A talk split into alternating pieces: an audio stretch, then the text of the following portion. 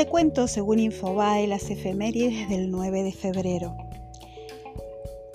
En un 9 de febrero, pero de 2007, el presidente de Bolivia, Evo Morales, firma el decreto de nacionalización del complejo minero metalúrgico Vinto, dependiente de la multinacional suiza Glencore. En 1791 aparece el primer número de papel periódico de la ciudad de Santa Fe de Bogotá. En 1826 Argentina derrota a Brasil en la batalla naval de los Corales.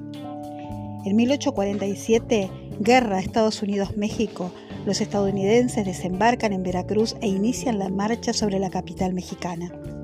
En 1849, la proclamación de la República Romana, un modelo democrático que duró cinco meses y que supuso la abolición del poder temporal de los papas.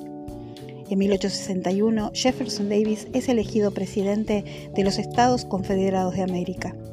En 1928, el general nicaragüense Augusto César Sandino emprende una ofensiva militar contra las tropas estadounidenses y proclama la República de Nueva Segovia. En 1929, ejecutado en México José León Toral, asesino del presidente electo Álvaro Obregón. En 1934, Grecia, Turquía, Rumania y Yugoslavia firman el Pacto Balcánico para garantizar la seguridad en las fronteras. En 1936, León Cortés es elegido presidente de Costa Rica. 1942, un incendio destruye el transatlántico francés Normandie anclado en el puerto de Nueva York. 1943, Segunda Guerra Mundial, concluye la batalla de Guadalcanal, con el abandono de la isla por parte de los japoneses. 1946, la Asamblea General de la ONU condena al régimen de Francisco Franco. 1961, el grupo musical The Beatles debuta en un modesto club de jazz llamado The Cavern en Liverpool, Reino Unido. 1962, bueno, el 26 de enero nací yo. España solicita formalmente su adhesión a la Comunidad Económica Europea. 1977, España y la Unión Soviética establecen relaciones diplomáticas plenas. 1991, aprobada en plebiscito la independencia de Lituania de la Unión Soviética.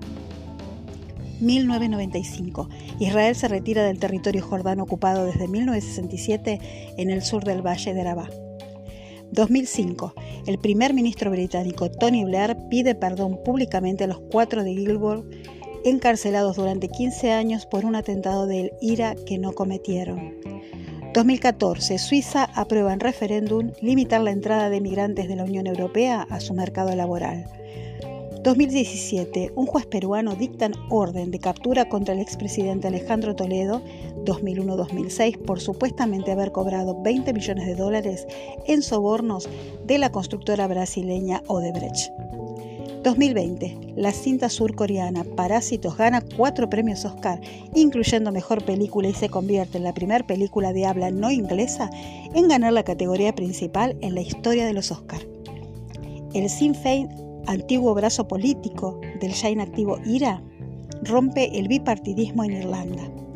2021, la sonda Emirate Hope entra con éxito en la órbita de Marte, convirtiéndose así en la quinta potencia espacial en llegar al planeta rojo.